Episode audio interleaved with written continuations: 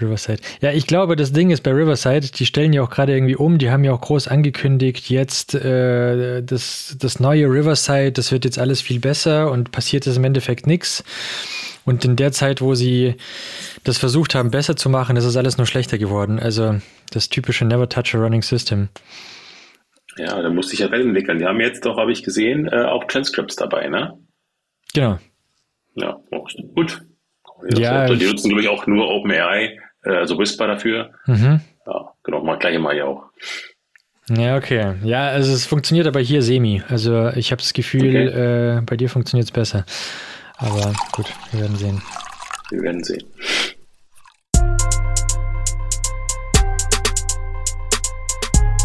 Development environment. Development environment. Development environment. Development environment. Development environment. Development environment. Herzlich willkommen zu DevEnv, dem IT-Podcast, bei dem es um mehr als nur um IT geht. Bevor ich euch gleich meinen heutigen Gast vorstelle, möchte ich mich noch ganz kurz bei der DevEnv Community bedanken. Sie ist nicht sehr groß, aber sie ist sehr aktiv und dafür möchte ich mich besonders bedanken. Eure Aktivität ist meine Motivation. Deswegen teilt, liked, kommentiert, macht was ihr wollt, weiterhin so fleißig wie bisher auf allen Kanälen. Das heißt vor allem auf äh, Twitter, aber auch LinkedIn, YouTube und natürlich den ganzen Streaming-Plattformen. So, und nun zu meinem heutigen Gast. Er bringt über 20 Jahre Erfahrung als Entwickler mit. Er hat von den alten großen Unternehmen im digitalen Wandel bis hin zu Digital Native Startups alles gesehen und mitbegleitet. Heute ist er Mentor und seit neuestem auch noch Indie-Hacker. Herzlich willkommen, Oliver Wehrens. Hi, Miman, vielen Dank, dass ich hier sein kann. Ja, freut mich auch sehr. Ähm, ich steige klassischerweise immer damit ein, dass äh, die Gäste erzählen, äh, woher sie kommen, wann das Ganze mit der IT bei ihnen angefangen hat, wie das angefangen hat und ja, so den Werdegang äh, bis heute. Wann, wann war es genau. denn bei dir? Äh, ich glaube, das war so, war ich zwölf oder dreizehn. Ich bin in der DDR groß geworden mhm. und da war es ja nicht so mit Rechnern. Und da gab es aber so vereinzelt in irgendwelchen Pionierclubs, da gab es auch, glaube ich, einen ZX81. Mhm. Da mir das ziemlich geil. Das würde ich gerne machen. und naja, aber es war halt irgendwie in den 80ern und da war es halt war da schwierig mit Rechnern. Aber dadurch, dass ich ähm, meine, die Schwester meiner Mutter in, in Hannover lebte, mhm. bekam ich dann, ich glaube, zur Jugendfeier den C128D und das war schon sehr geil. Ja, ja, und von da war das relativ klar, was ich mache. Obwohl es in der DDR, glaube ich, da gab es nur einen Beruf, den man machen konnte, irgendwas mit EDV-Fachkaufmann oder irgendwie sowas, gab es nur in, irgendwo in Frankfurt oder konnte man das lernen. Da dachte ich, na gut, wenn es das ist, dann ist es das halt, ne? Ja. Gut, dann kamen die Wände und äh, Sachen haben sich doch etwas anders entwickelt, zum Glück. sehr cool. Ja, elektronische Datenverarbeitung ist auch ein sehr, sehr deutsches Wort, das mag ich sehr. Absolut. Ja, ja genau. Ähm, genau, und dann habe ich, ähm, lass mich lügen, äh, mich entschlossen, glaube ich, 92, glaube ich, war das, bin ich ähm, gedacht, naja, machst Informatik, äh, gehst an die Humboldt-Uni hm. nach, nach dem Abi und habe ich auch gemacht. Allerdings fairerweise habe ich, und das ist so eine Sache, die ich vielleicht, die ich meinen Kindern jetzt sage, passt besser in Mathe auf. ähm, da war dann irgendwann, das war eher die ersten Jahre in der Humboldt-Uni, waren eher so ein Mathestudium, mhm. wo man dann äh, den achtdimensionalen Raum mit Löchern berechnet. Und Mathe habe ich jetzt so, puh, naja, nicht so gemocht. Und dann wiederum wollte uns der Tutor erklären im, im Studium, das ist hier X-Windows und das ist hier eine Maus und da kann man klicken und dachte mir, welche Welt leben wir hier? Das war irgendwie alles sehr komisch gewesen. Äh, long story short, ich bin mit der zweiten von fünf Prüfungen in Logik irgendwie durchgefallen und musste mir nach ein paar Jahren ein anderes Studium suchen. Oh. Aber war nicht schlecht, weil es hat mehreren, weil alle, die Informatik machen wollten, programmieren wollten, die Sachen alle, das ist irgendwie komisch. Dann bin ich zur FATW gegangen und habe da Wirtschaftsinformatik studiert. Oh, cool. Und das war, ähm, also Fachhochschule in Berlin, das war super. Eine von der Humboldt-Uni kommt, war meine Sache schon sehr komisch. Also wir mussten im ersten Semester an der Humboldt-Uni einen Fullscreen-Editor programmieren, der VI-kompatibel ist in Prolog. Nee, was? Nee, Modular 2, sorry. Und das war okay, konnte man machen. Ja an der FATW war die ersten Aufgaben ein Wort rückwärts ausgeben. so die Aufgabe. Das war schon, das Niveau war schon ganz anders, aber das war ganz entspannt. Aber, aber letztendlich bin ich dadurch, ähm, ähm, habe ich dann nebenbei gejobbt in der, in der FRTW im Rechenzentrum. Und das war ganz cool. Ich viele Kontakte bekommen und äh, noch, konnte mich noch Freizeit mit richtigen Computern beschäftigen. Also nicht nur so ein PC, sondern also der Unix-Maschinen damals viele Silicon Graphics gemacht, iRigs und ähm, das war ähm, äh, schon eine sehr coole Erfahrung gewesen. Cool. Im Webmaster die ersten HTML-Seiten der, äh, der Hochschule gemacht und, und das war schon, damals ging es ja los mit Web, weiß nicht, 93 oder so. Krass, das, war, das, das, das stelle ich mir, ähm, also ich meine, ich habe zu dem Zeitpunkt schon, äh, schon gelebt zwar, aber noch nicht so, dass ich da jetzt irgendwie, ich habe da zu dem Zeitpunkt noch nichts mit IT gemacht und ja. da stelle ich mir schon eine sehr, sehr geile Zeit vor. Das war noch so eine richtige Pionierszeit. Ja, das ist so, Opa erzählt jetzt vom Krieg, ne? Also. nein, nein, also, also ich, ich, ich finde es sehr spannend. Ja, meine, meine andere Story immer, immer fasziniert, wenn ich zurückdenke, ist, ähm, so als ich noch an der Humboldt war, hatte ich einen 386er mit waren es 4 Megabyte RAM, 1 Megabyte RAM, ich weiß gar nicht mehr. Und um den Linux-Kernel zu kompilieren, musste ich die Home-Partition als FUB deklarieren, damit er auch den Kernel durchkompiliert hat. So, das so, ne, also ganz alte Geschichten. Geil. Mega. Ja. Okay. Und dann, na, dann äh, hast genau, du und dann bin ich, Kontakte bekommen. Genau, dann bin ich ähm, ähm, weil ich ja jetzt viel mit äh, Silicon Graphics und damals Betriebssystem IRIX Erfahrung hatte, bin ich dann in die Forschung gegangen ans Max Planck Institut für Gravitationsphysik. Die haben da gerade ähm, einen, sich einen Rechner angeschafft, nämlich einen Origin 2000 mit damals, weiß ich nicht, 64 Prozessoren und RAM weiß ich nicht mehr. Mhm. Weil, und es war zu der Zeit der 400, irgendwas in den 40er schnellste Computer der Welt. Und der Mensch, der das immer hatte, keine, also konnte es nicht, hatte keine Lust, konnte, weiß ich nicht, mhm. hat jemand gesucht, der sich darauf kümmert. Und da ich jetzt IRIX-Erfahrung hatte und es darauf lief, dann war halt genau der Match gewesen. Da war ich dann für drei Jahre oder so, habe ich, oder zwei, ich weiß gar nicht, habe mich da um den Rechner gekümmert und mal etwas so dummer Mann für Batch-Systeme und ja, das war ganz, ganz cool gewesen. Wow. Krass, okay. Das heißt, in der Forschung, in der Forschung warst du dann auch eine Zeit lang tätig. Genau, ich habe zehn Jahre lang in der Forschung gearbeitet, bin aber, also habe das so wie der Sysadmin, meine, wie gesagt, mit Sysadmin habe ich quasi angefangen, mhm. aber das ist schon ein undankbarer Job, mhm. weil natürlich, wenn es läuft, ist alles ganz normal. Leute kommen nur zu dir und beschweren sich, wenn es nicht läuft. Genau. Ja, das, ja. Ist, das weiß ich jetzt immer noch, wenn ich jetzt mit auch mit äh, äh, Leuten im, im Platform Engineering rede. Ich weiß, wie das ist. Das, das fühlt sich nicht gut an. Ja, ja. Genau. Ähm, hab dann aber nach zwei, drei Jahren habe ich die Chance bekommen, direkt an, also ein Projekt mitzuentwickeln. Jetzt wieder alte Geschichten, kann mich kaum noch erinnern. Ähm, es war noch so die Zeit und da musste, die, die, Zeit, da musste man sich, wenn man Leitung über den Atlantik haben wollte, so Tier 1 Leitung mieten, explizit. Mhm. Weil was haben wir gemacht? Also was hat das äh, Institut gemacht? Die haben schwarze Löcher, äh, wollten sie nachweisen und die Gravitationswellen davon ausgehen. Da gab es so verschiedene Gruppen. Die einen haben es mathematisch berechnet, die einen haben es simuliert und die anderen haben es gemessen und nachgewiesen. Mhm. Und ich habe für die gearbeitet, die es berechnet haben, die brauchen Supercomputer weltweit. Also was haben wir gemacht? Wir haben halt vor allen Dingen auf Messen und so, also da gab es so die Supercomputer, die gibt es einmal im Jahr, meistens in den USA, ähm, Rechner weltweit vernetzt. Und das war halt Anfang 2000, wo man wirklich einen Aufstand machen musste, um Leitung zu mieten für drei Stunden von A nach B und so. Mhm. Und ähm, die zusammengeschaltet und versucht, irgendwelche Sachen zu berechnen mit so in der, in der Cave drin, wo man so 3D-Bilder aufbekommt, damals schon, um halt gucken, wie die Wellen sich ausbreiten und so. Das war schon, äh, war schon eine ganz coole Sache. Das Beste daran war allerdings, ich habe ein paar gute Leute kennengelernt, ähm, viel Spaß gehabt. Meine Forschung zahlt jetzt nicht so übermäßig gut. Mhm. Aber der Grad an Freiraum und an eigenen Ideen, die man einbringen kann, plus und da auch fairerweise die Welt bereisen, es war schon sehr geil. Also cool. würde ich sagen, also ja. bin da viel in USA, Asien unterwegs gewesen, ähm, die Sachen halt vorzustellen, ähm, halt zu, wie wir direkt zusammenarbeiten können, haben EU-Projekte gemacht, ähm, mit halt verschiedenen europäischen anderen Unis oder auch Forschungseinrichtungen zusammengearbeitet, um halt das Ganze damals dann dieses Grid Computing voranzubringen. Und ich kann mich auch noch erinnern, eine äh, ähm, äh, Professor aus USA sagte mal, naja, irgendwann, wenn wir so weit haben, dass wir ganze VMs einfach, also weil das Problem ist, du musst die Software überall gleich sein, aber das ganze VMs wirst du die gegenschieben und einfach nur da, ich dachte mir, Alter, das sind ein paar hundert Megabyte, du willst durch die Leitung, das wird doch niemals, das kann doch gar nicht funktionieren. Da ging mir, Mensch, heutzutage ist das schon alles ganz normal. Krass, ja. Ja.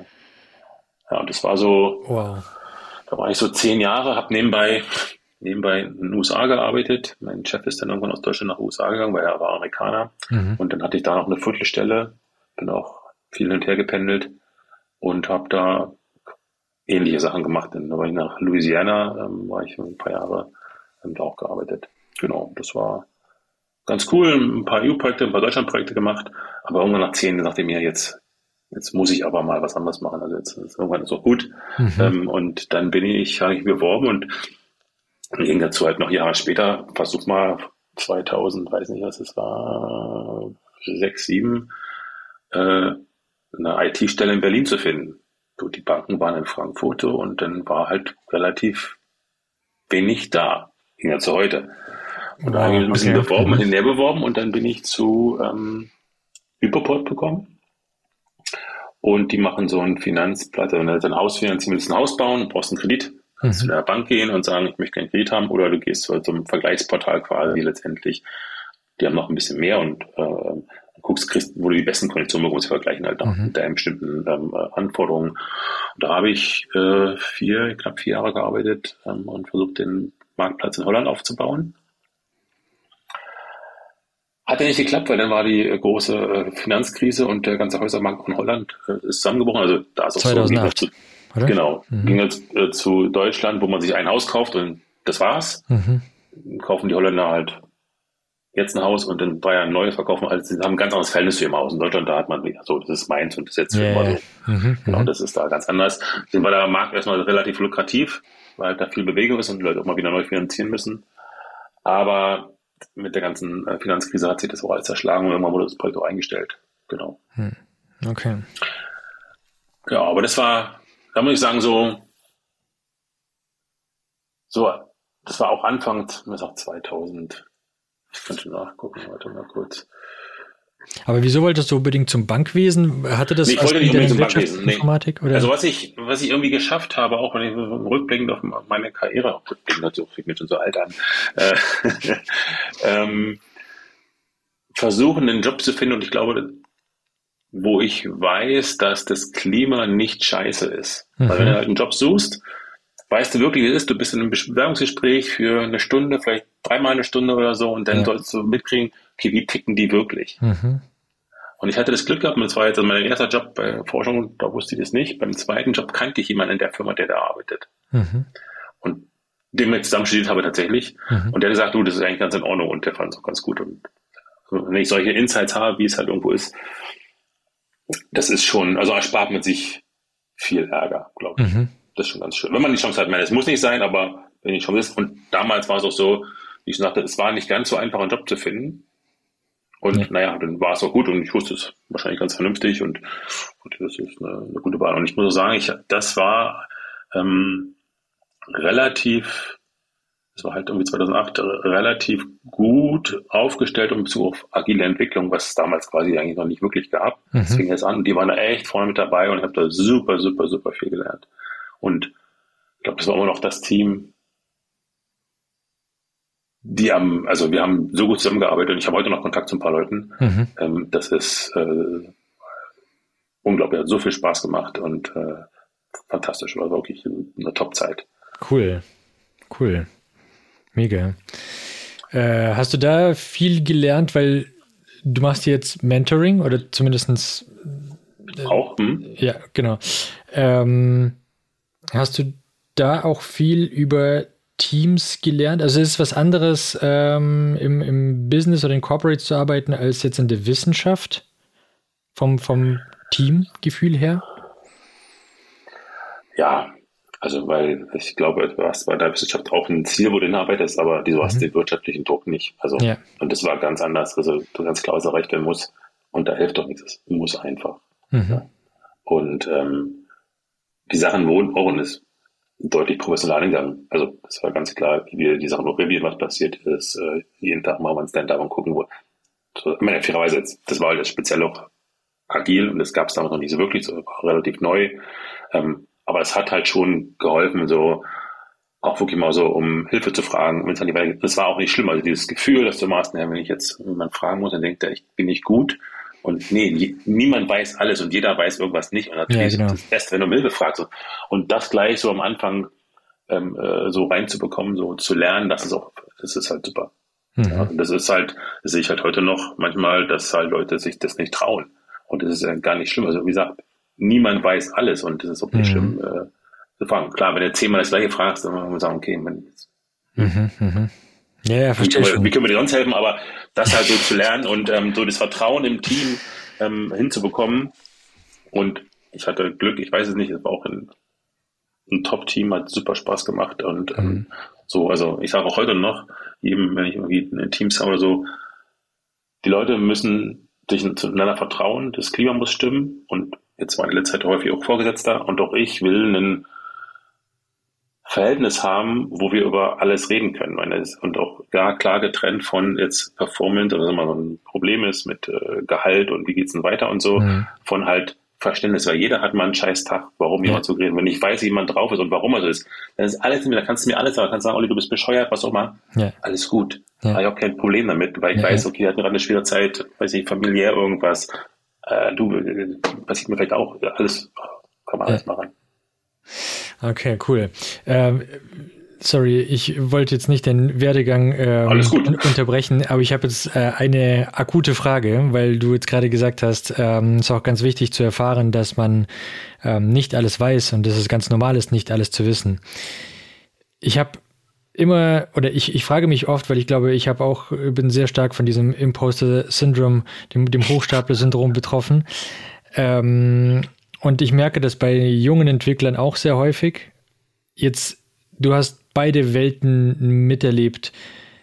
War das früher einfacher, weil es noch nicht, also heute hat man einfach oft so den, den Eindruck, wenn man das Internet aufmacht, auf Stack Overflow geht oder auf ähm, Twitter geht, da sind nur Spezialisten und nur äh, krasse Leute, die alles wissen und die das Neueste, die, während ich hier noch versuche, meinen Diff zu zentrieren, machen die schon Web3 Blockchains und ähm, man kommt sich als äh, totaler Depp vor. Jetzt ist die Frage, war das vor dem Internet besser oder schlechter oder hat sich dadurch nichts verändert? Ich glaube, es hat sich nicht verändert. Also meine, vor dem Internet, also es gab schon Internet, das ja nicht. Aber ja, ja. es hat sich, glaube ich, nichts verändert, weil. Vor Social Media, so rum. So. Ja, ja ähm, weil die Leute, mit denen ich zusammengearbeitet habe, die fand ich auch alle viel besser als ich. Der Kleid war zwar keiner, aber 100 Prozent der Leute, die ich kannte, dachte, die sind alle viel, viel besser als ich. Also jetzt kennen sie vielleicht mehr Leute, das sind trotzdem noch die anderen 100 Prozent. Also ich glaube, das, nee, das hat sich doch nicht verändert. Und man kann, man findet immer jemanden, der besser ist. Natürlich. Mhm. Und ich kann es mir rummachen, wenn ich Imposter-Syndrom ist mir durchaus unbekannt. Und ähm, da kann man sich, also habe ich durchaus auch meine Probleme mit gehabt, da kann man äh, sich immer jemand finden, ja, ich kann ja nichts, weil da gibt es ja so viele tausend Leute, die es besser können. Hm. Aber guck doch mal, was du kannst. Dann wirst du ja. feststellen, viele Leute können das nicht. Ja, ja, klar. Also, aber das ist eine total schwere Sache. Also das ist auch nicht einfach aufzulösen. Mhm. Das dauert auch Jahre, glaube ich. Also zumindest bei mir. okay, ich, ich bin mittendrin. Ich, ich kämpfe aber dagegen auch nicht so sehr an, muss ich ehrlich sagen. Es ist für mich irgendwie so als gegeben. Aber anyway. Ähm, okay, das heißt, ähm, genau, du warst jetzt, du warst jetzt da und hast äh, ein tolles Team gehabt. Mhm. Und äh, ja, genau. Wie, wie, wie ging es weiter? Genau, ich habe dann, naja, also was, ich kann mich erinnern, damals war mir wichtig, so unbedingt äh, Senior-Entwickler zu werden. Ne? Mhm. Senior Developer war irgendwie ein Titel und so, finde ich schon geil und ähm, man hängt doch ein bisschen Geld vielleicht dran und so und äh, das war halt erstmal schwer, irgendwann hat es ja geklappt und wollte gucken, ob ich mehr kann, dann bin ich auch einer meiner äh, Punkte Erkenntnis über Assessment, bin ich so ein Assessment Center gekommen mit halt sechs, acht anderen Entwicklern. Und in der Firma äh, gab es halt nur ähm, Assessment für so einen Manager, aber noch nicht so für den äh, Individual Contributor Track. Ich glaube, so hieß es damals nicht, aber für Entwickler halt. Und in diesem Assessment sind alle Entwickler durchgefallen, bis auf einen. Und ich glaube, alle haben danach, also ein paar Monate, alle haben danach gekündigt. Das war halt auch, meine haben gedacht, wir sind alle nicht fähig dazu, obwohl wir alle da, und das war halt auch schon noch so ein, okay, ich denke, ich kann es nicht, und aber dann ist für mich auch Ende hier. Also ich bin jetzt Senior-Entwickler und will aber mehr Verantwortung übernehmen, aber hier offensichtlich klappt es nicht. Und dann habe ich gesagt, na gut, dann mhm. gehe ich halt. Aber wie sah dieses Assessment aus? Also was? Ah, ich kann mich noch dunkel erinnern, es war halt so ein Misch aus Teamspiele, ähm, zusammen als Gruppe, irgendwie hier aus Lego-Stein Handys bauen, kann mich noch erinnern. Und also wirklich klassisches Assessment, mhm. welche Aufgaben vorbereiten, einen Vortrag halten, so spontan oder sowas. Und der alle wurden als quasi unfähig, äh, oder das klingt jetzt hart, als hat noch Potenzial, hat, äh, braucht äh, äh, ähm, äh, eingestuft. Im richtigen Sprech. Ja, ja. verstehe. Äh, wusstet ihr, worum es da geht? Naja, prinzipiell Assessment Center war mir schon klar. Ähm, mhm. Ähm, aber jetzt im Detail, also ich hätte es zum Nachhinein, glaube ich, so knallhart nicht erwartet. Mhm. Ein Freund von mir hat mir gesagt, du, das wird knallhart, aber ich habe ihm nicht geglaubt. Ne? Mhm. Haben wahrscheinlich alle nicht, offensichtlich. Ja, das war halt schon schwierig. Trägt auch nicht gerade zu Teambuilding bei, oder? Ne, das war jetzt, also das war die ganze Firma, wir waren, weiß ich nicht, weiß nicht genau, vielleicht 150, mhm. 100 Entwickler, weiß ich nicht genau, und aus denen aus verschiedenen Teams waren halt also das. Genau. Okay. Krass, interessant. Okay. Und das hat mich aber dazu gebracht zu sagen, naja, hm, ich äh, schaue mich mal um und äh, äh, suche mal was Neues. Und dann habe ich, wir haben damals auch äh, so die Java User Gruppen Berlin, also ich habe angefangen mit Java, viel Java Programmierung, die Java User Gruppen Berlin ähm, ein paar Leute kennengelernt und einer davon sagte, naja, er fängt jetzt an für DHL in Berlin ähm, so die E-Post äh, aufzubauen. Mhm. Ich weiß nicht, ob du was von der E-Post jemals gehört hast. ja, sehr, gelesen, sehr gut. Gelesen auf jeden Fall. Hervorragend. Ja, ähm, und ähm, ob ich nicht Lust hätte, und da waren noch ein paar andere Leute dabei, wo ich sagte, von denen ich eine relativ hohe Meinung hatte, die ich auch so von Meetups kannte. Und er sagt, ja, das mache ich und bin dann äh, zur E-Post in Berlin gewechselt. Das war so 2012 im Juni, glaube ich. Und äh, habe dann da angefangen, die elektronische Zukunft der Post aufzubauen, mhm. die jetzt vor letzten Herbst eingestellt wurde, komplett mein, Produkt. Äh, äh um was ging es da? Also, um es war die Idee, also meine die Post hat natürlich, also wie es mal so ist, also es gab gerade die Zeit, wo viele Konzerne dachten, sie können halt sie keine Innovation selbst intern entwickeln, sondern ein bisschen so agile Beiboote, mhm. am besten in mhm. Berlin gründen. Da gab es so einige Aussiedlungen. Und damals wollte die Post versuchen, ähm, wie können wir einen elektronisch bezahlten Brief machen. Mhm. Und das hat mal nicht geklappt. Also was war die Idee? Du hast halt, du konntest halt, da gab es ja diesen ähm, DE-Mail, was so das Konkurrenzprodukt dazu war, ähm, konntest halt elektronischen Eingang und noch irgendwie einen Betrag X Prozent bezahlen, um halt äh, letztendlich bezahlte E-Mail. Okay, wer will das? Ne? Das ist eigentlich schon schwierig. Wir hatten noch ein bisschen anderen, äh, also da war halt trotzdem darauf iteriert, was kann man denn machen? Also was, wofür sind Leute bereit zu zahlen? Verschiedene Sachen ausprobiert, da gab es noch einen Cloud-Speicher dazu, konntest Faxe teilweise kostenlos verschicken. Mhm was heute immer noch leider gebraucht wird.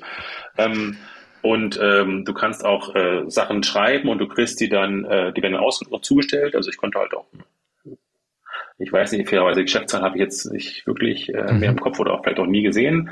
Ähm, aber das war so die Idee gewesen. Alles, was darum mal auszuprobieren, was kann man denn machen? Wofür ist äh, Zahlungsbereitschaft da? Ich glaube, was bis heute überlebt hat, ist, ähm, dass du jetzt Ankündigung von Briefen, wenn du GMX-Kunde, also das war schon ein bisschen nach meiner Zeit GMX-Kunde so bist, da bekommst du, dass du morgen einen Brief von XY bekommst. Du bekommst ah, eine okay. E-Mail, wenn du halt ähm, bei web.de oder GMX ist. Ich glaube, das läuft noch. Gehören die, die zur Post? Ja eh alle. Bitte? Gehören die irgendwie zur Post? Web.de oder GMX? Nee, die haben aber, glaube ich, schon seit Jahren immer gute Beziehungen und das hat hm. sich irgendwie so ergeben. Genau. Mhm, okay. Aber das, das war halt mal eine Idee gewesen und es hat leider nicht geklappt. Trotzdem Ne, also es war auch eine fantastische Zeit. Natürlich gibt es überall Ups und Downs, aber auch ein super Team gehabt. Also es waren wirklich Top-Leute. Ich habe mit dem einen habe ich nochmal zusammengearbeitet später. Ähm, es war, wir haben da so eine ähm, Software, die über weiß ich, ein Jahr oder sowas von gefühlt 100 extern entwickelt wurde, übernommen und mussten das jetzt irgendwie flexibel machen. Wir haben auch Ausrollzeiten von, da wurde es einmal alle sechs Monate ausgerollt auf täglich gebracht. Mhm. Und das irgendwie alles so zu bewerkstelligen und mit allen Konzernpolitiken zu auch hinzubekommen, es war fantastisch. Tägliche Rollouts, das ist krass. Ja, genau. War noch relativ früh. Ich war auch die Zeit, wo ich relativ viel auf Konferenzen erzählt habe, ähm, wo wir dann das so umgebaut haben. Und das, das war halt damals auch, also, Opa erzählt vom Krieg, ähm, 2012, 2013 relativ neu gewesen, ähm, dass man sowas auch schaffen kann, ja. dass sowas möglich ist. Ja. Ähm, und ähm, das war schon also super Spaß gemacht. Also. Aber ist ja bis heute, also ich kann mich nicht erinnern, dass wir in irgendeinem Projekt täglich ausgerollt haben. Also, also oder so, so sagen, die Möglichkeit zu haben, mhm. wenn du halt, wenn du halt fertig bist, wenn du ein Feature fertig hast, mhm. naja, dann kann es ja raus, ne? Du musst mhm. ja nicht noch eine Woche warten. Mhm. Und lieber kleinere Schritte, die du weißt, was du verändert hast, ausrollen, als halt zehn Features gleichzeitig ausrollen. Ja, das stimmt. Das ist so die Idee. Das ist immer nicht ganz einfach, aber man muss schon ein paar Restriktionen hinnehmen. Mhm. Aber allein, dass man gewinnt, dass man halt nicht 15 Millionen Sachen, also läuft ja typischerweise Entwickler wirft zu Testern, Testern wirft zu Produktion und dann wieder zurück zu den Testern und der mhm. Zyklus und du brauchst Testumgebung ohne Ende und mhm. das ist ja auch alles äh, nicht managebar. Also ja. klar kann man es managen, ne? geht ja. alles mit dem Overhead kann man alles managen. Ja. Aber ähm, das, das so hinzubekommen, äh, das war wirklich äh, top. Interessant. Wie habt ihr es dann gemacht äh, mit, also ich kenne das so, dass man, wenn man mal fertig ist, dass man am Ende des Sprints das dann quasi im Review nochmal vorstellt, seinem Team oder mhm. einer bestimmten Audienz, dass man da nochmal Fragen stellen kann, bevor das quasi ausgerollt wird oder nochmal eventuell auf irgendetwas hingewiesen werden kann von Product Ownern oder auch von Kollegen, also Developer-Kollegen. Ähm, wie macht man das, wenn man das jeden Tag macht? Na, der Product Owner guckt sich das mal an. Also das Feature, der Entwickler sagt, das Feature ist fertig, setzt mich den Product Owner hin, mhm. der guckt sich das an. Okay. Auf der Testumgebung funktioniert alles noch. Ja. Naja, dann raus. Und auch da, ne, wenn denn doch mal was nicht funktionieren sollte, mhm. dadurch, dass du ja jeden Augenblick ausrollen kannst, mhm. ist das Problem auch relativ schnell gefixt. Ja, ja klar. Also das, das kostet halt nichts, ne? Du musst ja. und mhm. musst halt schnelle Reaktionszeiten und dann hast du halt nicht den riesen Aufwand und kannst viel schneller iterieren. Und dann natürlich, also fairerweise, es passiert auch mal ein Fehler, mhm. aber den Verlust, den du hast, wenn du halt nur alle sechs Monate ausrollst, weil du halt nicht in neuen Sachen rauskommen kannst. Ja. Also wir wollen halt schneller, also gerade weil es auch ein Produkt war, wo du wo nicht ganz klar ist, wo ist denn jetzt der Benefit und wofür ist, du musst halt viel schneller Sachen ausprobieren. Mhm. Ja, cool, spannend. Ja. Interessante Gedanke, ja. Genau, und da war ich dann sieben, acht Jahre bei der Post, habe dann also angefangen als, ich glaube, ich war damals Principal Engineer, ähm, habe dann so die technische Leitung von so einem Teilbereich digitales Büro übernommen, zu gucken, wie Team, da fing es dann eher so ein bisschen auch an, mehr Manager-mäßig zu werden, zu gucken, wie kann man die also drei, vier Teams, die hatten, was brauchen die denn eigentlich? Und gerade wenn du Abhängigkeiten hast, dann fing es halt an mit Microservices, ähm, äh, wie kriegen wir das gemanagt, also da ging es dann viel mehr darum, von mir sagt immer, ähm, äh, Tech is a people's business, mhm. Leute dann zum Reden zu bringen. Ne? Ja. Also das hilft halt, du, du, musst halt kommunizieren. Das ist halt auch ja. da klar, jetzt sage ich auch wieder Klischee und ich war sicherlich auch so. Ähm, Entwickler sind nicht immer die kommunikationsfreudigsten Menschen. Das stimmt. Und das halt noch aufzubrechen, ne, genau, ähm, das war so ein bisschen, dann fing mehr und mehr meine Aufgabe zu werden und das irgendwie hinzubekommen, äh, wie wir das jetzt äh, koordiniert bekommen, weil wir hatten zum Schluss, also das Team, also die ganze Firma hier in Berlin waren 120 Leute in der Spitze Krass. Wir hatten, ich weiß es gar nicht mehr, bestimmt 150, 200, ich weiß nicht mehr die Zahl genau. Und Microservices, was auch immer es war, also war, gab da eine Übertreibung. Ne? Das, mhm. war, als die Microservices aufkamen, äh, dachte man, Microservices eine Funktion kann man ja machen oder sind es halt doch eher der Monolith und wie es auch da ist, so ein Monolith, wenn du den einmal hast, der wird leben, leben, leben, die ganze Lebenszyklus, den kriegst du nicht klein. Es wird immer ein Core übrig bleiben. Ja, klar bei Hyperport, als wir es aufgemacht haben, war es eine alte PLSQL-Anwendung. Mhm. Ich glaube, hoffe, die wird es nicht mehr geben. bei der Post gab es auch so klar, der klassische so ein User-Service. Der war halt, den schreibst du einmal und den haust du nicht auseinander, weil er mhm. Gott in die Welt drin steckt. Mhm. Genau. Und das so zu koordinieren, wie wir das hinbekommen, und äh, das war dann so ein bisschen mehr, mehr, mehr Aufgabe. Genau. Ähm, und haben das so gemacht. Cool. Als, genau. Ähm, dann, wie es mal so ist, so agile Beiboote in der Post oder wahrscheinlich anderen Konzernen, die werden immer wieder heimgeholt. Mhm. Und wir sind dann so von der Produktentwicklung ähm, mehr in Richtung, also als auch klar war, dass mit dem Mail-Postbrief, das läuft nicht so super. Was kann man denn sonst noch machen? Es gab, es gibt ja noch Aufgaben, die zu tun sind. Also die Paket-App war zeitweise bei uns entwickelt.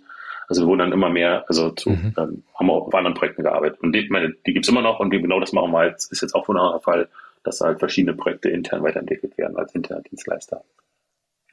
Und da gab's so ein Hauptprojekt und dann da habe ich dann ähm, die Projektleitung gemacht von der Seite aus.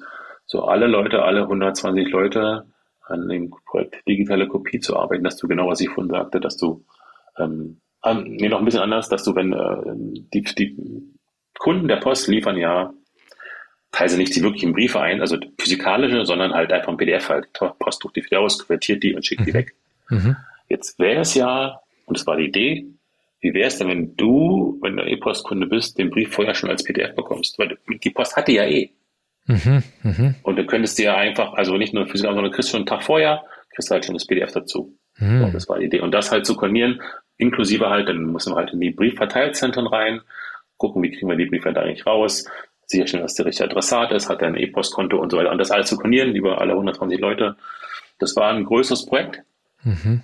Und das habe ich, ähm, war mir klar, da gehe ich jetzt voll in den Konzern rein und äh, habe da meinen Spaß auch mit teilweise Politik, wie es mal so ein großen Konzern ist. Lief aber ganz gut und hat doch Spaß mal.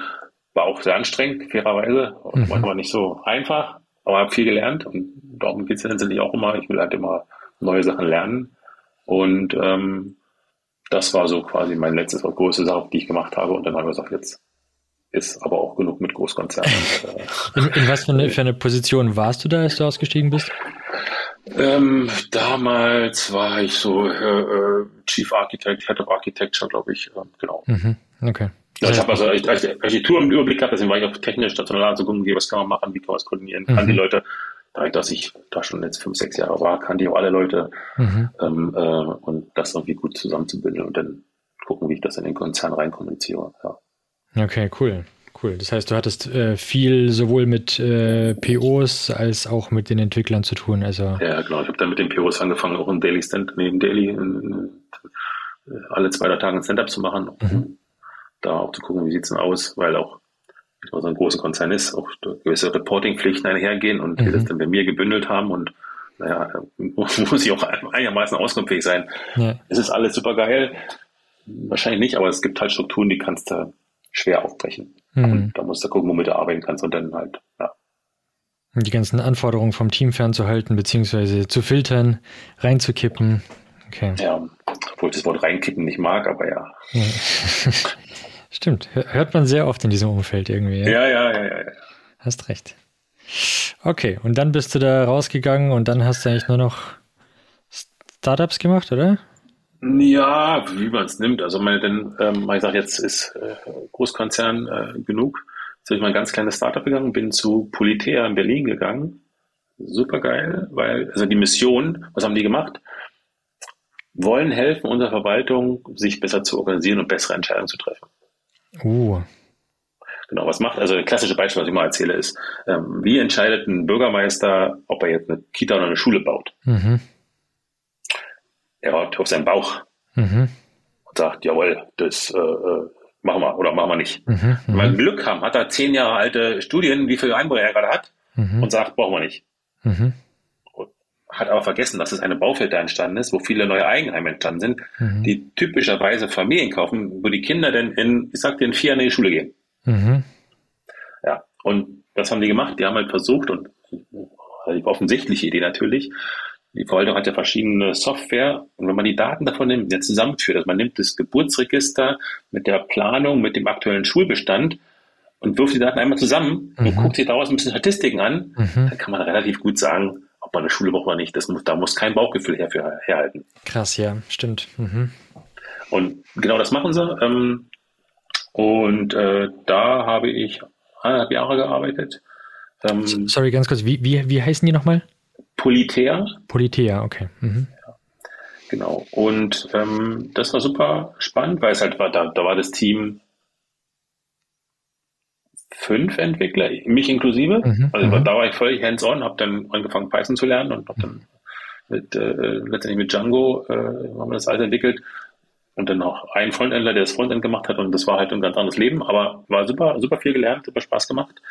Dann kam man durch Corona, das war genauso 2019, 2020 das ging eine Zeit lang gut, aber gerade als die Firma gewachsen ist, ähm, und ich habe zwei Kinder, das war Homeschooling, mhm. Da kann ich nicht 60 Stunden im Büro sein. Das, ist, mhm. das wollte ich persönlich, also für mich ja. das Wichtigste ist Familie. Ja. Und so leid es mir getan hat, ähm, das kann ich nicht machen. Mhm. Ich musste da wirklich sagen, ähm, nee, tut mir leid, wir müssen eine andere Regelung finden. Ich, äh, das, das, kriege ich gerade nicht hin. Mhm. Genau, bin dann äh, leider Also was ja leider, das war meine Entscheidung gewesen. Mhm. Aber ich habe gesagt, im April 21, ich kann es nicht machen, ich muss raus. Ich muss mich um Familie kümmern. Mhm. Das war dann so Mai, das war jetzt so vor zwei Jahren. Und dachte ich mir so, naja. Und ich habe auch, also auch noch nie gemacht, das sage ich auch immer, auch habe ich auch meinen Mitarbeitern gesagt, du, wenn er die Chance habt, gerade in der IT, ähm, zwischen zwei Jobs einfach Freizeit zu haben, so ein, zwei Monate, mhm. macht es doch. Also mhm. IT, wir sind alle so privilegiert, wir verdienen vergleichsweise so viel Geld zu anderen Berufen. Ich vergleiche mich mal mit der Kassiererin bei Aldi. Sag mal, du wirst du wohl es schaffen, einen Monat oder zwei ohne einen Job auszukommen und einfach Sachen machen, die wirklich, also wo du Spaß hast, dich äh, selbst weiterbilden, was auch immer, aber mhm. das ist eine super Chance. Also das mhm. fand ich, also habe, fairerweise habe ich mich auch Jahre nie getraut und da ja. hat sich dann so ergeben, weil das schon, also war auch für mich eine über, also jetzt erzähle ich so einfach, so einfach war das nicht. Ne? Also ich habe mhm. da schon Gedanken drum gemacht und hatte mir auch auf mein Konto geguckt, dachte mir, naja, nee, komm, das schaffen wir schon, das muss mhm. nicht gehen. Ja, genau. ja. Ja, da sprichst du ein wahres Wort. Also da äh, erdet mich meine Frau, muss ich ehrlich sagen, auch ganz häufig, wenn ich wieder rumheule, dass äh, wir so arm sind, sagt sie, Ivan, schämst du dich eigentlich nicht? Mhm. Ähm, schau mal, wie, wie wir leben und schau mal, wie es dem, ja. dem durch. Also ja, das äh, hast du absolut recht. Wir sind sehr, sehr privilegiert, ja. Absolut, genau. Und dann ne, dachte ich mir so, naja, jetzt sind dann auch bald Ferien und dann, äh, ich kann jetzt nicht einen neuen Job anfangen. Und dann haben wir immer noch Corona und das sind die Sommerferien. Irgendwann muss ich um die Kinder kümmern, weil heute irgendwie alles zu ist und so. Und dann, naja, komm, dann mache ich jetzt ein bisschen Sommerferien noch ähm, frei. Das kriegen wir irgendwie hin und hatte dann irgendwie Vertrauen, dass ich auf jeden Fall einen neuen Job finden werde. Dann mir, guck, guck, guck dir den Jobmarkt an. Also ich werde da wohl einen neuen Job finden. Das wird doch wohl irgendwie gehen. Ja.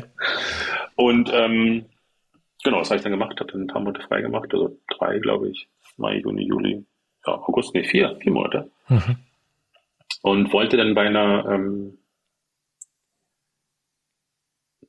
Beratungsfirma anfangen, weil ich, also einer von den Leuten, mit denen ich bei Hypoport gearbeitet habe, mhm. der hat eine Beratungsfirma gemacht, weil er sich irgendwann sagte, auch er hat die Schnauze voll von, äh, Schnauze voll. Er findet es besser, ähm, seine eigene Firma zu haben, wenn man selbst die Firmenpolitik und die, äh, äh, ähm, das Klima bestimmen kann. Ja. Bei dem wollte ich anfangen. Hat nicht geklappt, weil da auch gerade ein Auftragsengpass war. Mhm. Also das hätte später wieder geklappt, aber ich gesagt, ich wollte jetzt einen Job haben und habe ich da nicht angefangen. Ähm, aber äh, äh, ich kannte jemanden bei Smartbar und die haben ein VP Engineering gesucht. Und das hörte sich sehr verlockend an. Und dann habe ich äh, da angefangen. Da auch wieder. Das war, ich hatte eine Idee, ich wusste, wie das Klima ist, ähm, hatte jemand, dem ich vertraue, wenn er erzählt, das passt erstmal. Mhm. Weil letztendlich, das Wichtigste ist für mich, zu wissen, dass ich mit guten Leuten zusammenarbeite. Mhm. Also ich muss irgendwie den Eindruck bekommen, was ich denn mache, ist ja eigentlich fast egal. Mhm. Wenn das Klima stimmt, wenn die Leute gut sind, dann mache ich alles. Das. An der Stelle. Also außer Waffen bauen und so, aber da gibt es ein paar Grenzen fairerweise, klar. Aber ja. Ähm, an der Stelle nochmal äh, ganz kurz, was, was sind für dich gute Leute? Sind gute Leute Leute, die was technisch drauf haben oder sind das Leute, die dein Mindset haben oder was sind für dich gute Leute? Leute, gute Leute müssen uns gut ergänzen, die müssen menschlich okay sein. Also gerade es ist halt viel Kommunikation, du musst ja das verstehen. Die müssen nicht die, ich meine jetzt mit Technikern, die müssen nicht die Top-Coder sein. Weil, mhm. sagen wir ehrlich, die Probleme, die wir, also weiß ich in meiner Karriere, die Probleme, die ich gelöst habe, das ist jetzt alles keine Rocket Science. Ne? Mhm. Also ich kenne Leute, die waren wirklich, wirklich top und die waren wirklich super intelligent und die haben mhm. auch Code geschrieben, den sonst kein anderer verstehen konnte. Mhm. Aber nee, also menschlich muss es, muss das stimmen. Mhm. Natürlich müssen, muss ich eine, muss sagen, die sind irgendwie eine Art ähm, wirklich gut, also wirklich sehr gut in ihrem Bereich. Also die müssen nicht mhm. den, den 10x-Coder sein, das ist, mhm. das ist falsch nichts von. Ähm, genau, und ähm, sonst gute Leute, nee.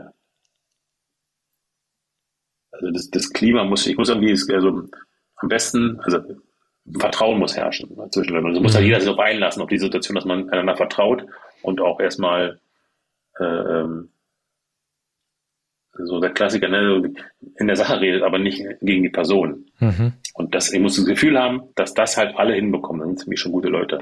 Mhm. Ja.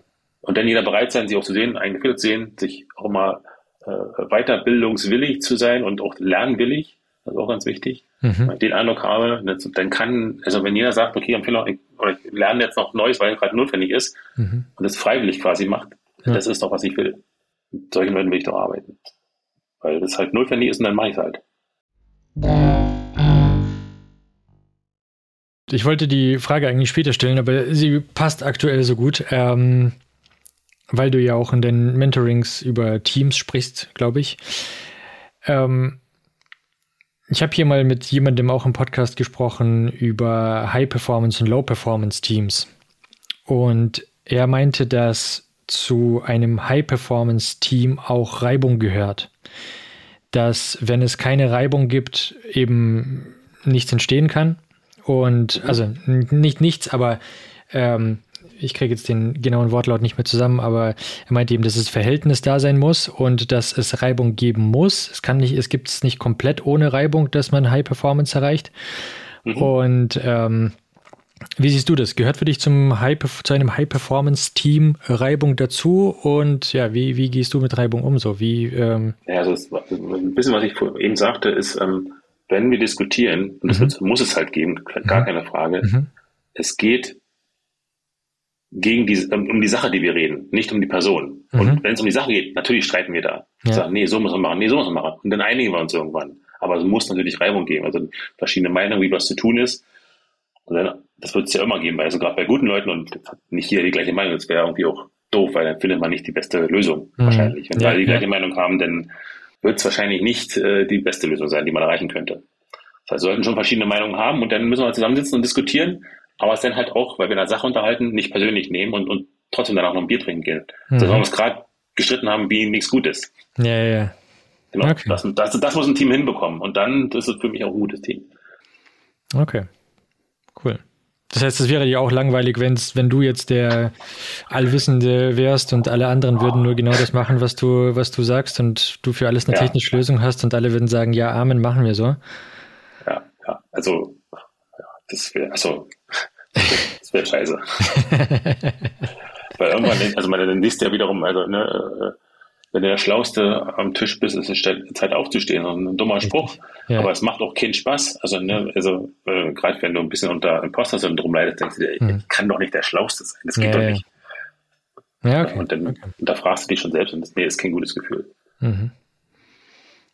Okay.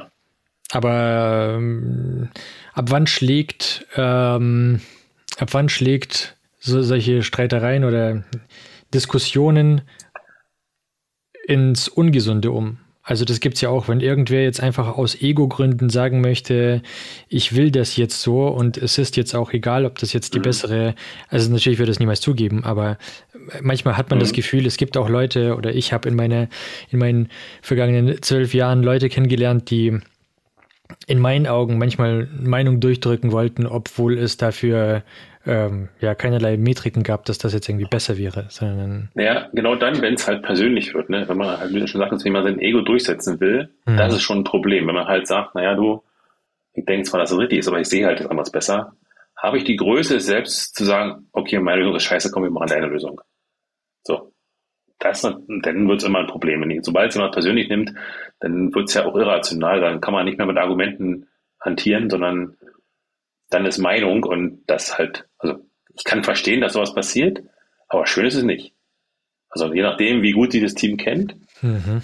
können die damit nachher umgehen und auch mal, wie gesagt, auch da, ich sage auch mal, jeder Mensch, mit dem ich unterhalte, hat wahrscheinlich zwei innere Kriege, Probleme, die ich nicht kenne. Und der verhält sich gerade irgendwie komisch aber du, das hat irgendeinen Grund, also wenn ich die so ein bisschen kenne. Ne? Also da sollte man auch nicht zu schnell dann auf die Goldwaage legen, wenn jetzt mein Kollege sich da außer Rand und Wand, ja, das kann auch mal passieren, alles gut. Wenn es dann häufiger passiert, muss man mal gucken, was er da machen. Ne? Aber das, auch jeder hat seine eigenen Probleme und jeder ist mal schlecht drauf und so. Das muss man auch wissen. Cool. Das musst du akzeptieren, genau. Schön, ja. Okay, ja. Das heißt, du warst bei Smava. Äh, bist du noch bei Smava? Nee, ich bin da jetzt auch, jetzt auch wieder ähm, aus familiären Gründen habe ich jetzt da auch aufgehört und mhm. bin jetzt gerade eine Auszeit mhm. und ähm, guck mal, wie es läuft. Also sieht ganz gut aus, dass ich jetzt auch wieder mir einen Job suchen kann. Das war jetzt gerade rückwendig. Mhm. Ähm, ja, genau. hab dann, also ich habe im Herbst gesagt, ich steige aus zu Ende Januar. Ähm, habe noch meinen Nachfolger mit eingearbeitet. Mhm. Genau. War auch eine super Zeit. Also ähm, Smava, wie die organisiert sind. Also die haben 2021 als Smava Finanzcheck übernommen. Ach krass, wusste ich gar nicht. Haben, okay.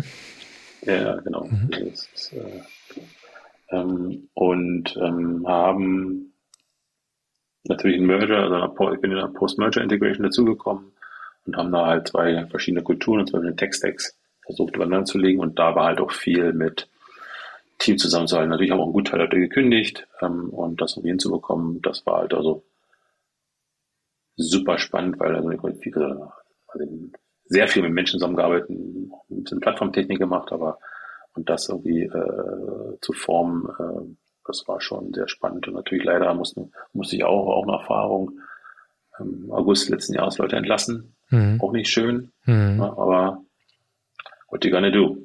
Ja, das also, stimmt. Gehört dazu. Ja, gehört dann leider dazu. Nochmal vielleicht kurz, äh, be bevor wir zu, zu dem übergehen, was du jetzt machst. Ähm, du hast ja auch viel Hiring gemacht. Ja. Bestimmt. In, in deiner Karriere. ja. Erzähl mal, wie, ähm, was ist für dich der beste Hiring-Prozess für einen Mid-Level-Entwickler? Gehen wir einfach mal einfach nur für, den, für ein Beispiel von einem Mid-Level was, was, was, meinst du für Hiring-Prozess, für wie er den erlebt oder?